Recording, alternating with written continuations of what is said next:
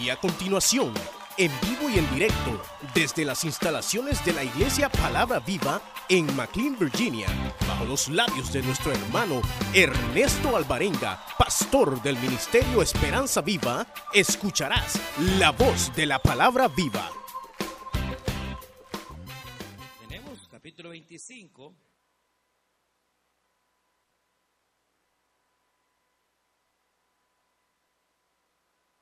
Dice la palabra del Señor de la manera siguiente, capítulo 25. Y vamos a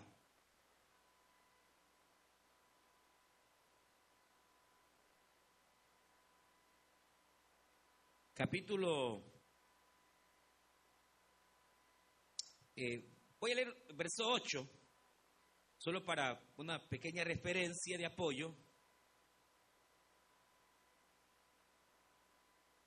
Y dice la Biblia, y contará siete semanas de años, siete veces siete años, de modo que los días de las siete semanas de años vendrán a hacerte 49 años. ¿Sabe que estamos en el 2019? Y el 9 representa plenitud. Vamos a hablar de eso. Entonces harás tocar fuertemente las trompetas en el mes séptimo, a los diez días del mes. El día de la expiación haréis tocar la trompeta por toda vuestra tierra y santificaréis el año 50 y pregonaréis libertad en la tierra a todos los moradores y ese año será de jubileo y volveréis cada uno a vuestra posesión y cada cual volverá a su familia. Vamos a leer eh,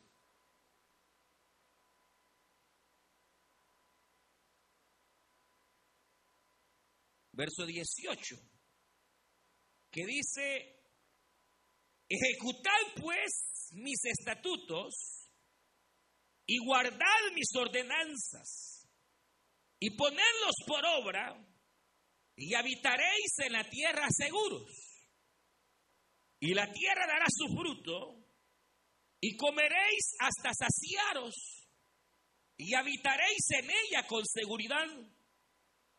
Y si dijereis, ¿qué comeremos en el séptimo año? Y aquí no hemos de sembrar ni hemos de recoger nuestros frutos. Entonces yo os enviaré mi bendición en otras versiones dice hasta el noveno año. En otra versión dice durante estos tres años. Y seis más tres es nueve. Entonces yo se enviaré mi bendición el sexto año. Y ella hará que haya fruto por tres años. Y sembraréis en el año ocho.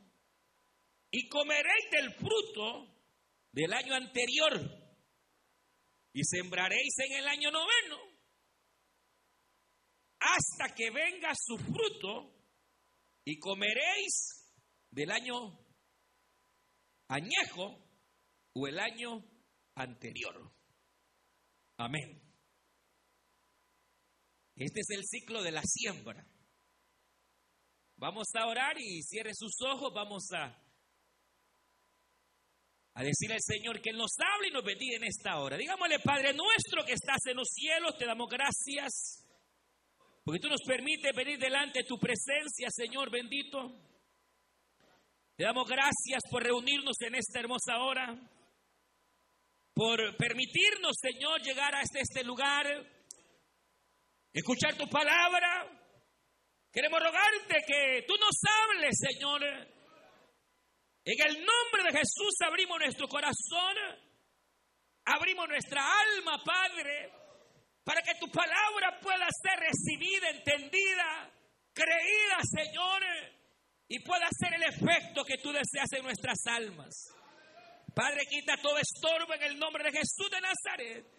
Todo aquello que pueda estorbar en nuestras mentes, Dios amado, para que podamos ser buenos receptores de tu palabra.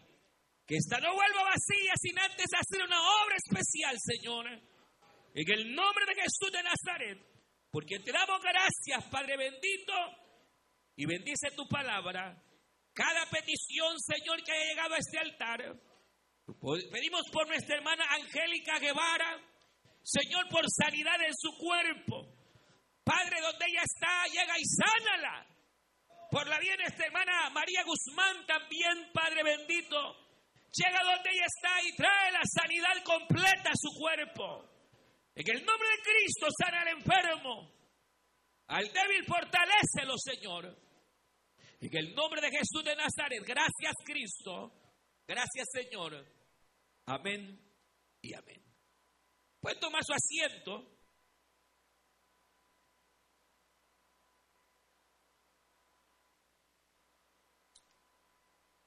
Y hemos leído esta, esta,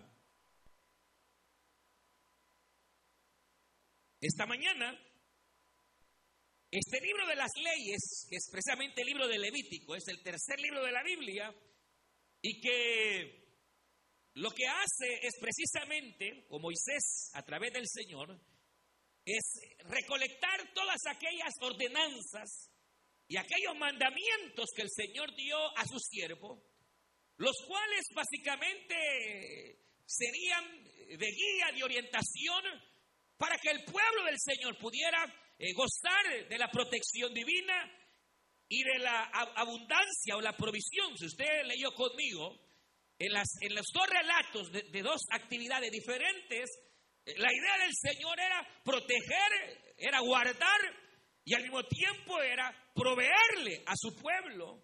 Pues obviamente ese es el deseo del Señor y Dios nos sacaría a Israel de Egipto para, hermanos, eh, dejar de proveerles, sino su intención, su deseo, básicamente era ese. Había necesidad de establecer leyes. Recuerda, el pueblo de Israel iba avanzando en el desierto, iba hacia la tierra de Canaán.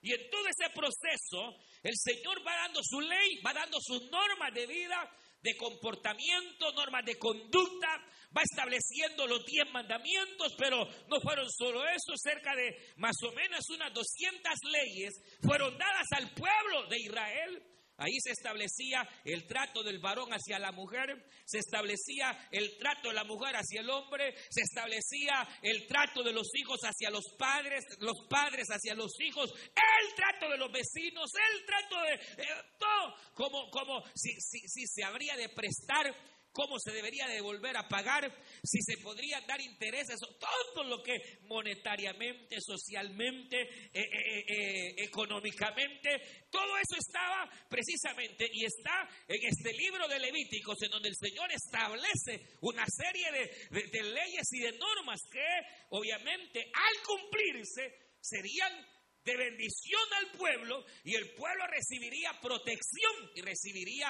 abundancia, provisión. Ahora, nosotros sabemos que lamentablemente Israel en muchas de estas cosas no las cumplió. Eh, tenían, por ejemplo, que guardar el séptimo día. Además del séptimo día, aquí se habla precisamente de dos ciclos. Uno de ellos era el ciclo de 50 años, o lo que se conocía como el año del jubileo, en el cual, si por ejemplo eh, un hermano le había prestado a otro si, por ejemplo, había llegado al grado de que algún familiar ante algún préstamo material no podía pagar, él podía tomar al sobrino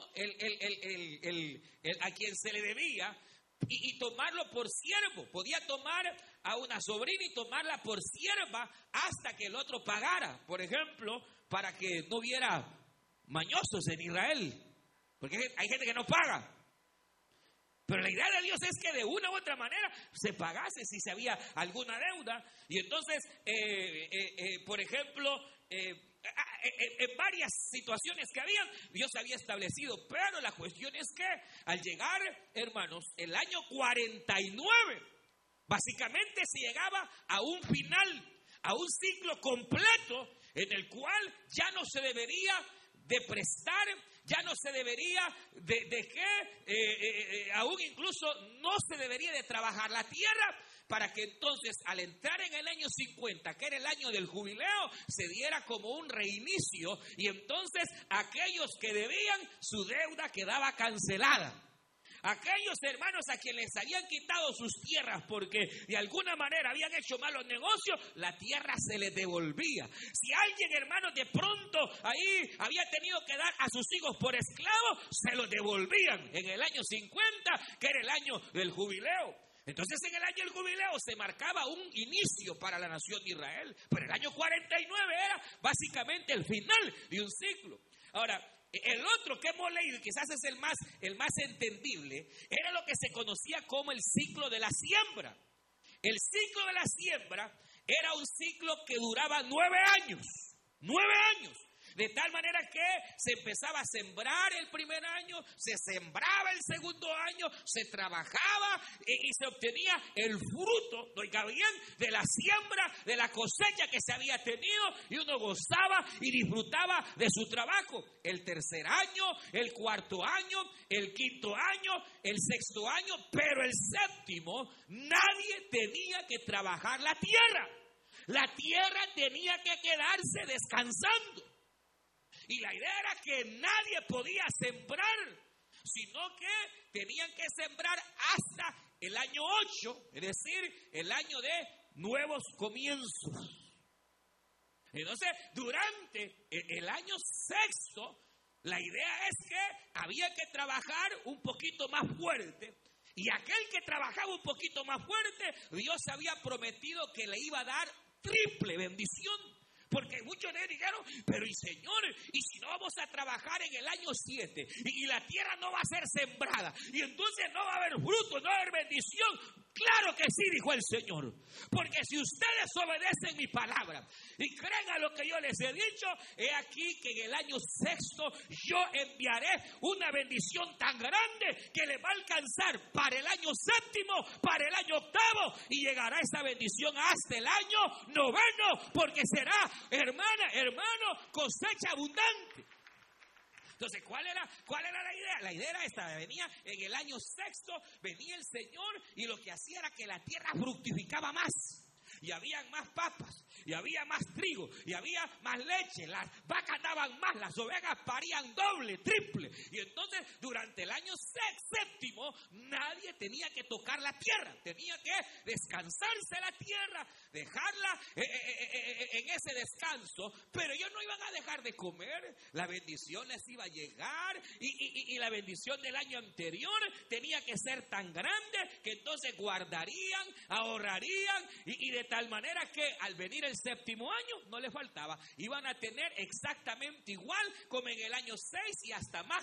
Ahora, cuando llegaba el año 8, que era un año de nuevos comienzos, venían ellos y empezaban a trabajar y empezaban a tener fruto, pero como había fruto del año anterior, la porción era doble. Y entonces la bendición del año sexto llegaba al año 8, pero como en el año 8 ya estaban trabajando y lo que se siembra se cosecha, entonces ya estaban recibiendo fruto del año 8, pero también tenían fruto del año sexto. Cuando llegaba el año noveno, lo que ocurría es que tenían la bendición del año 8, la bendición del año sexto y la bendición que daría el propio año. Por eso es que se le conoce como la triple bendición de abundancia que Dios daría a Israel al noveno año.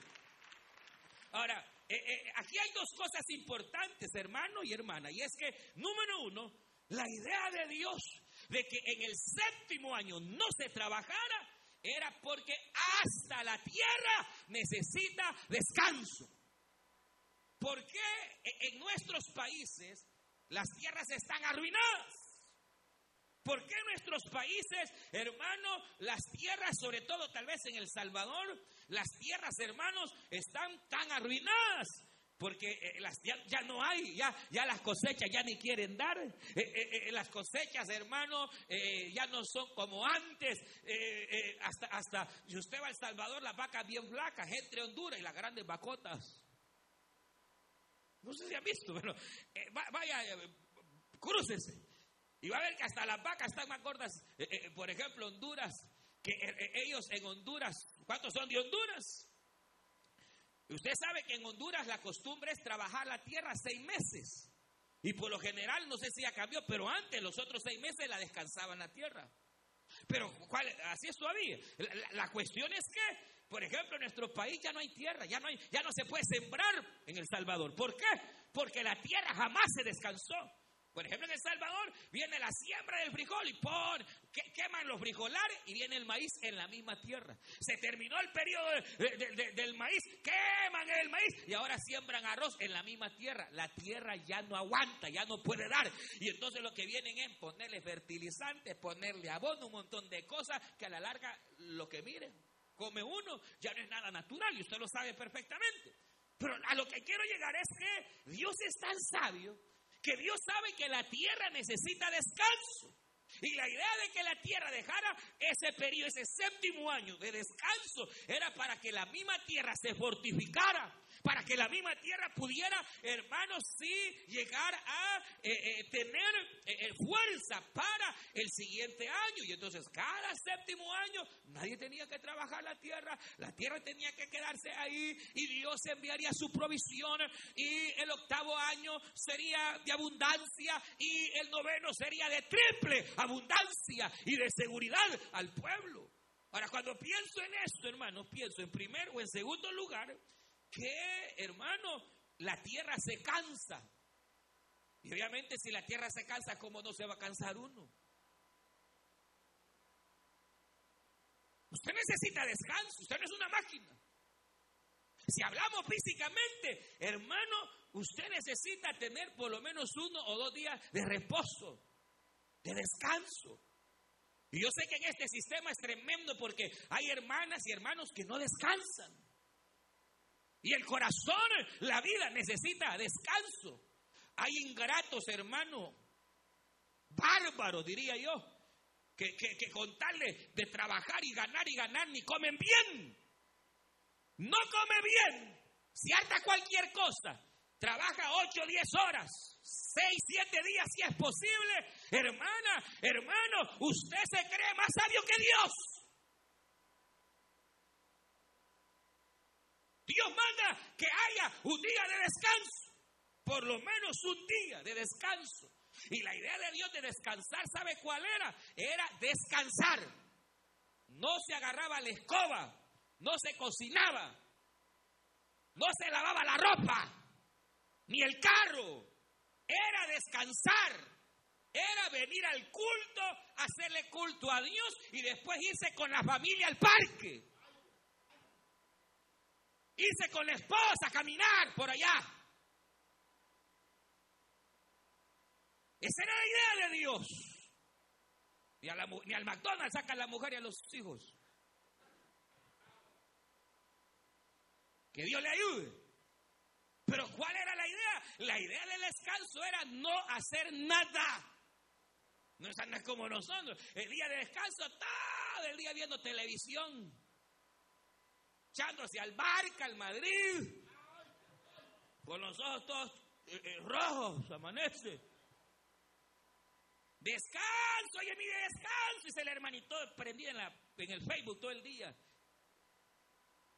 Eso, eso no es descanso. Pero la idea, hermanos, es que Dios estipuló que la tierra pudiera descansar. Y si la tierra descansaba, cada siete años, hermanos, porque el hombre lo necesitaba por lo menos una vez a la semana, en el cual eh, eh, se tomaba fuerza para volver, y ese es el, el, cansancio físico, porque todos nos cansamos físicamente. Imagínense, repito, comemos mal, y a veces se trabaja, pero desmedidamente, por eso es que se colapsa, hermano. Y ni ahorra siquiera para cuando se muera, paga el entierro, a la iglesia le toca estar pagando el entierro suyo.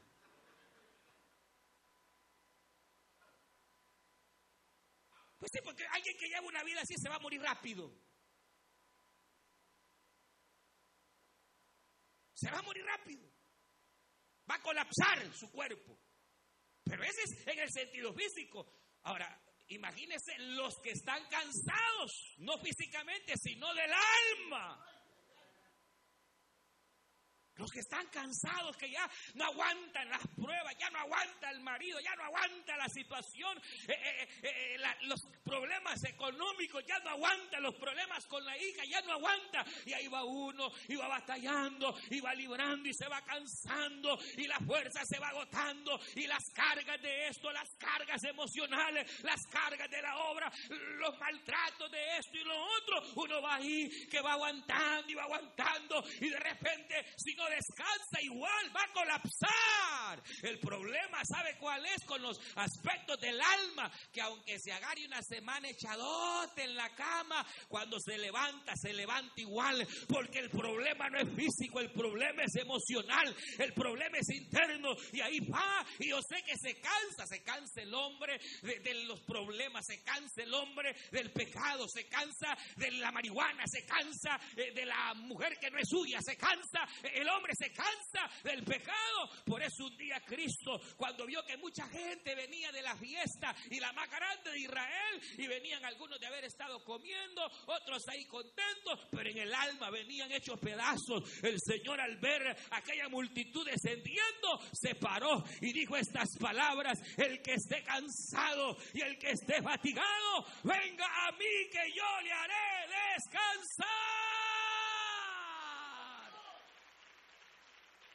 Qué tremendo porque Hermano, yo sé que uno se cansa, yo sé que uno puede llegar a momentos en que ya no soporta, se ha cansado emocionalmente, eh, se ha cansado en la vida, eh, las cosas parecen no salir bien, parece que todo sale mal, pero la Biblia dice que el Señor, nuestro Dios, es experto en dar fuerzas al que no tiene ninguna. La Biblia dice hasta los jóvenes flaquean y se cansan y caen, pero los que esperan esperan en Jehová tendrán nuevas fuerzas, serán como el águila que se renovarán para poder seguir. Pero ¿sabe por qué muchos, aún siendo cristianos, no logramos ese descanso? Por incrédulos. Porque para poder descansar hay que creer en el poder de Dios. Y hay que traerle las penas y las cargas y confiar que Él va a hacer conforme su palabra. Hay gente, hermano, que llega a colapsar. Algunos por el cansancio físico, otros por las penas del alma, otros por aspectos emocionales, espirituales, colapsan, hermano.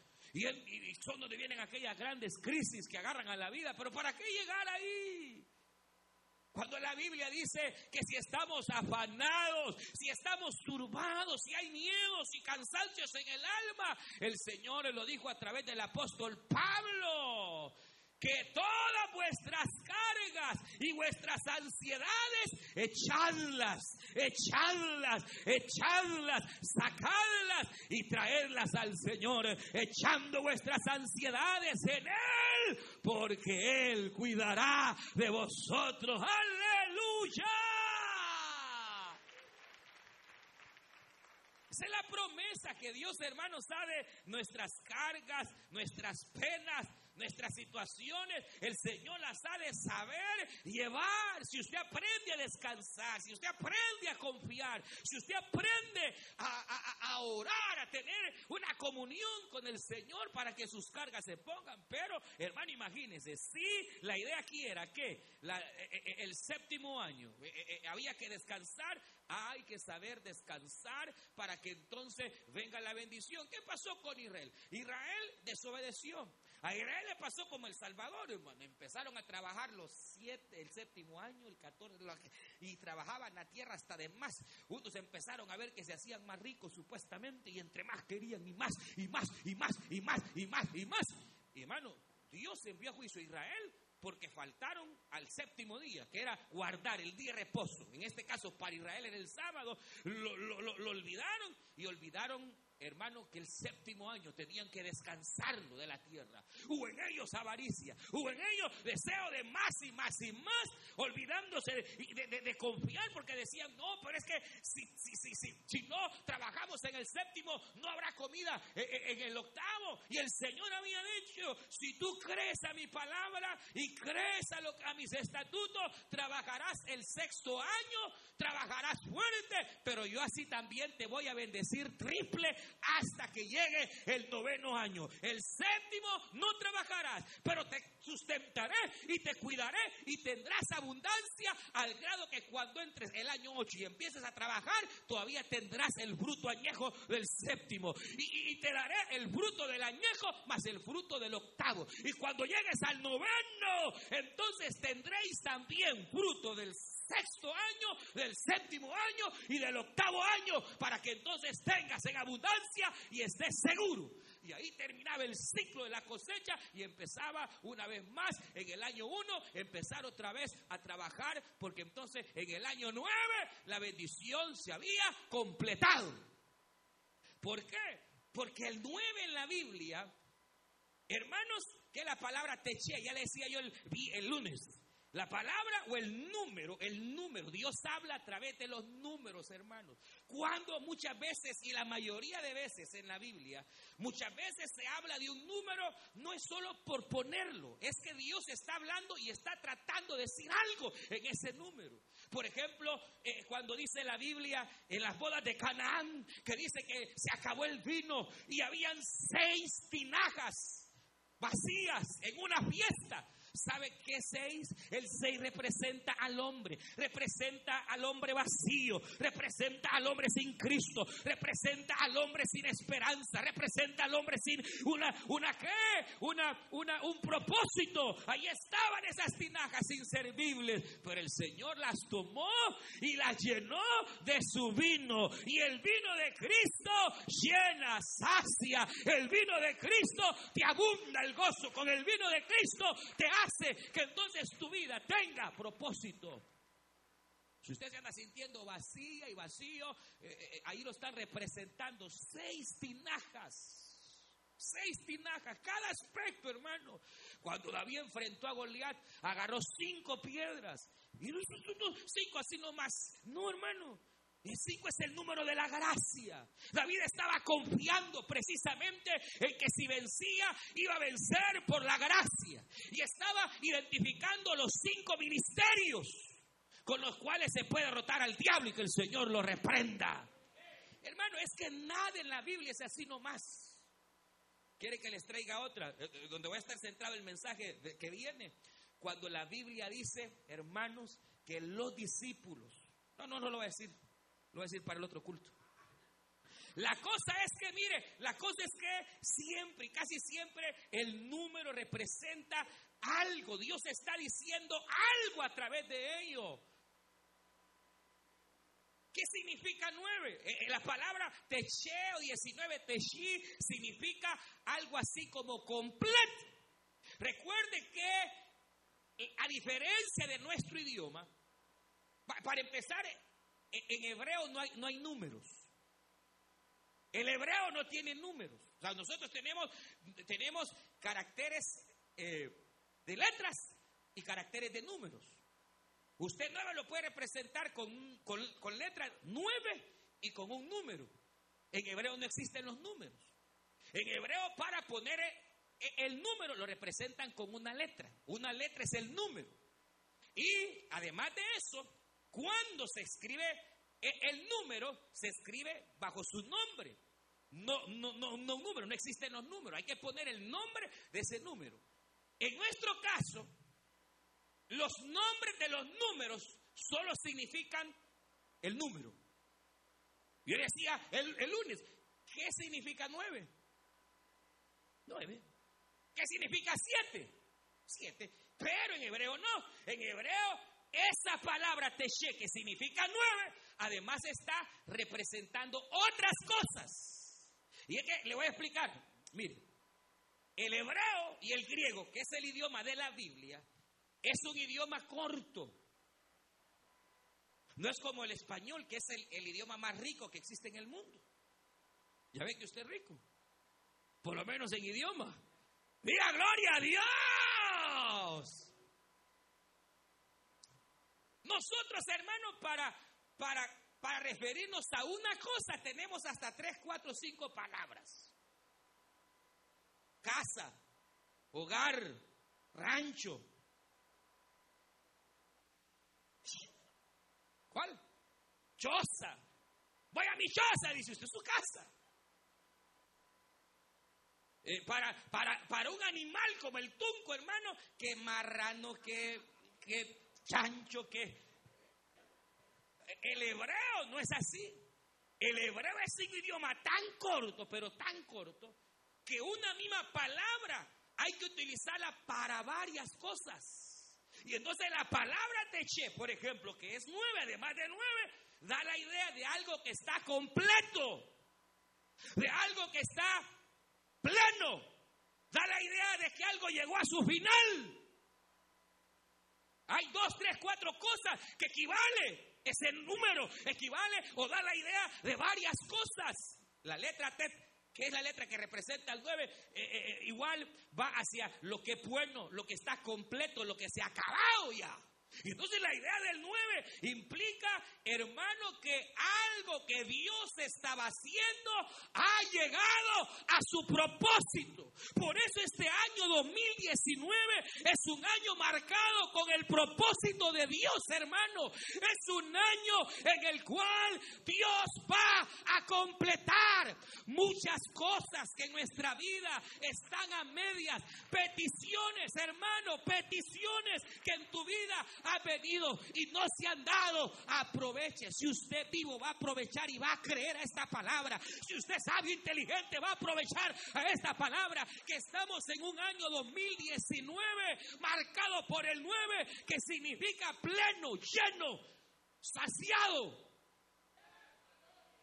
Un año en el cual habrá abundancia. Para el que cree, Dios le dará abundancia. Para el que cree, hermano, Dios le dará tres veces más. Como aquí, Dios completará su obra. Mire, mire, yo no me lo estoy vacilando. Lea la Biblia. Y dice la escritura capítulo 17 de Génesis. Y cuando Abraham tuvo 99 años, entonces Dios le cambió el nombre y dejó de ser Abraham y se convirtió en Abraham. ¿Por qué? Porque en el año 99 de Abraham, después de casi 30 años, en donde Abraham caía, se levantaba, dudaba, en donde, hermano, Dios trabajó con él, Abraham lo hicieron pasar nueve pruebas. Y si usted quiere algún día le preparo ese mensaje, las nueve pruebas que Abraham pasó. Pero después de la novena, Hermano, llega y en el capítulo 17, en el año 99, dice la Biblia, y Dios le dijo, desde este año ya no será tu nombre Abraham, tu nombre será Abraham, padre de muchos.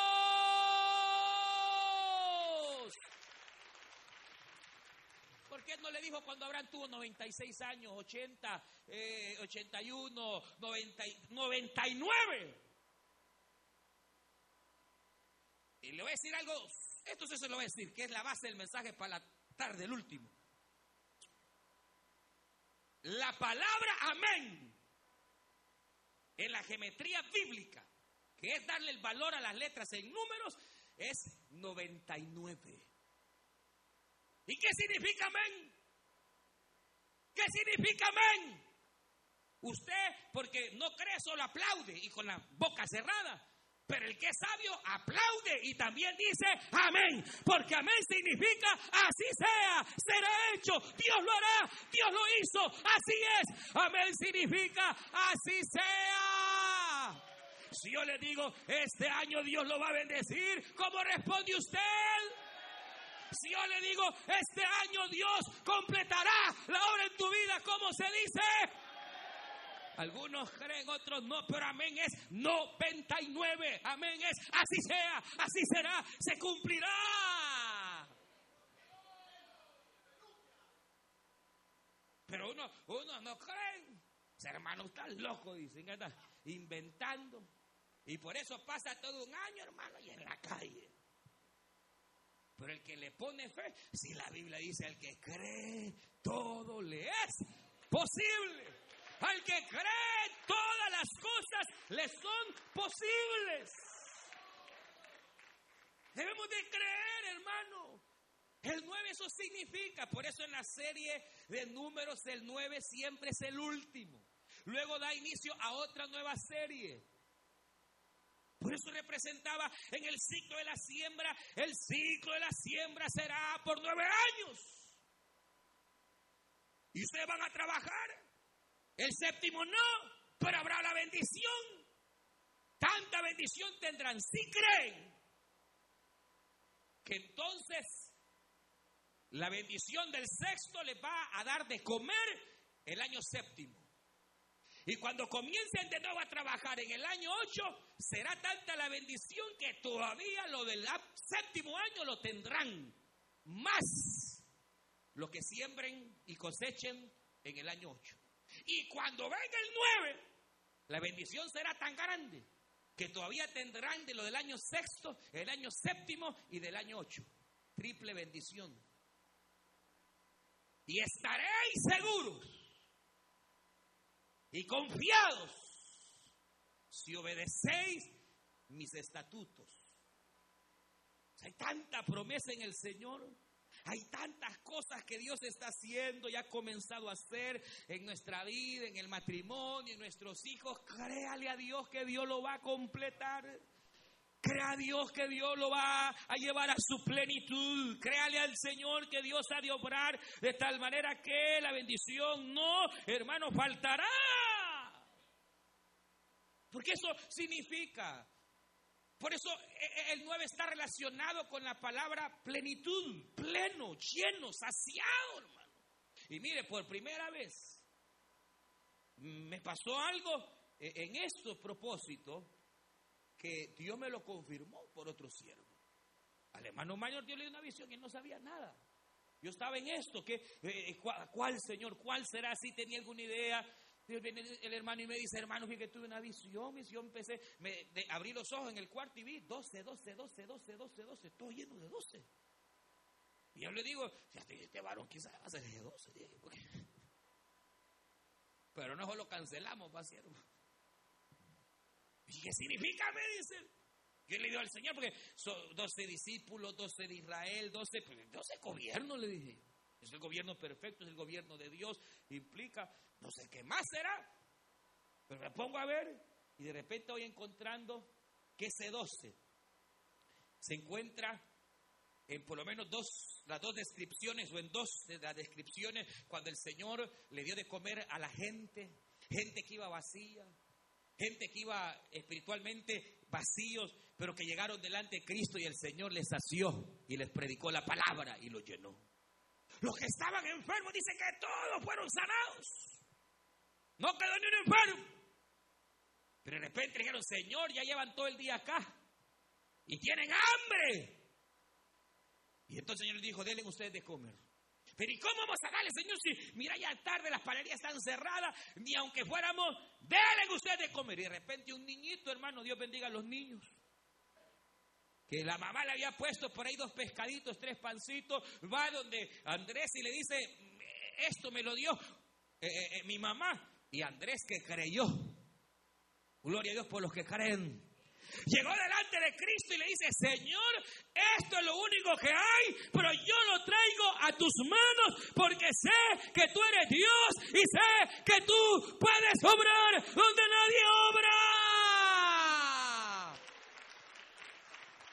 Y el Señor, hermano, le dio, lo multiplicó, lo repartió, lo entregó. Y hermano dice que todos comieron. Y comieron tanto, pero tanto, que sobraron doce canastas. Y cuando yo veo la palabra Dios dice, Señor, plenitud, plenitud, y veo en el diccionario vine, plenitud, dice que es la palabra que aparece en el capítulo 10 y capítulo 14 de San Mateo, cuando dice que las doce canastas se llenaron y toda la gente se sació hasta plenitud. Entonces yo dije, ese es el sueño que Dios. O sea, este año es año de plenitud.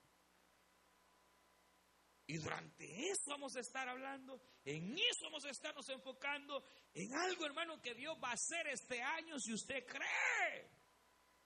Pero si no cree, aténgase. Porque esa misma palabra que significa pleno, completo, significa final. Y ese final significa juicio. Que si usted no creyó, por incrédulo, lo que viene después es el juicio. A Israel, por no haber respetado el ciclo de los nueve años, juicio, pago.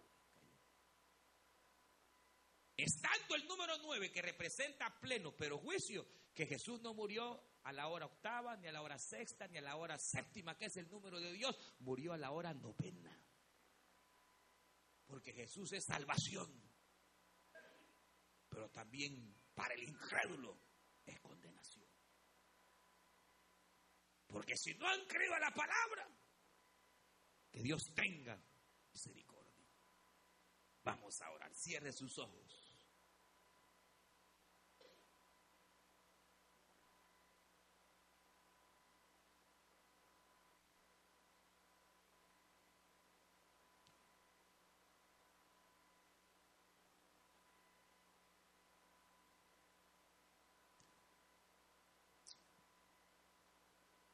Vamos a ponernos en pie y vamos a...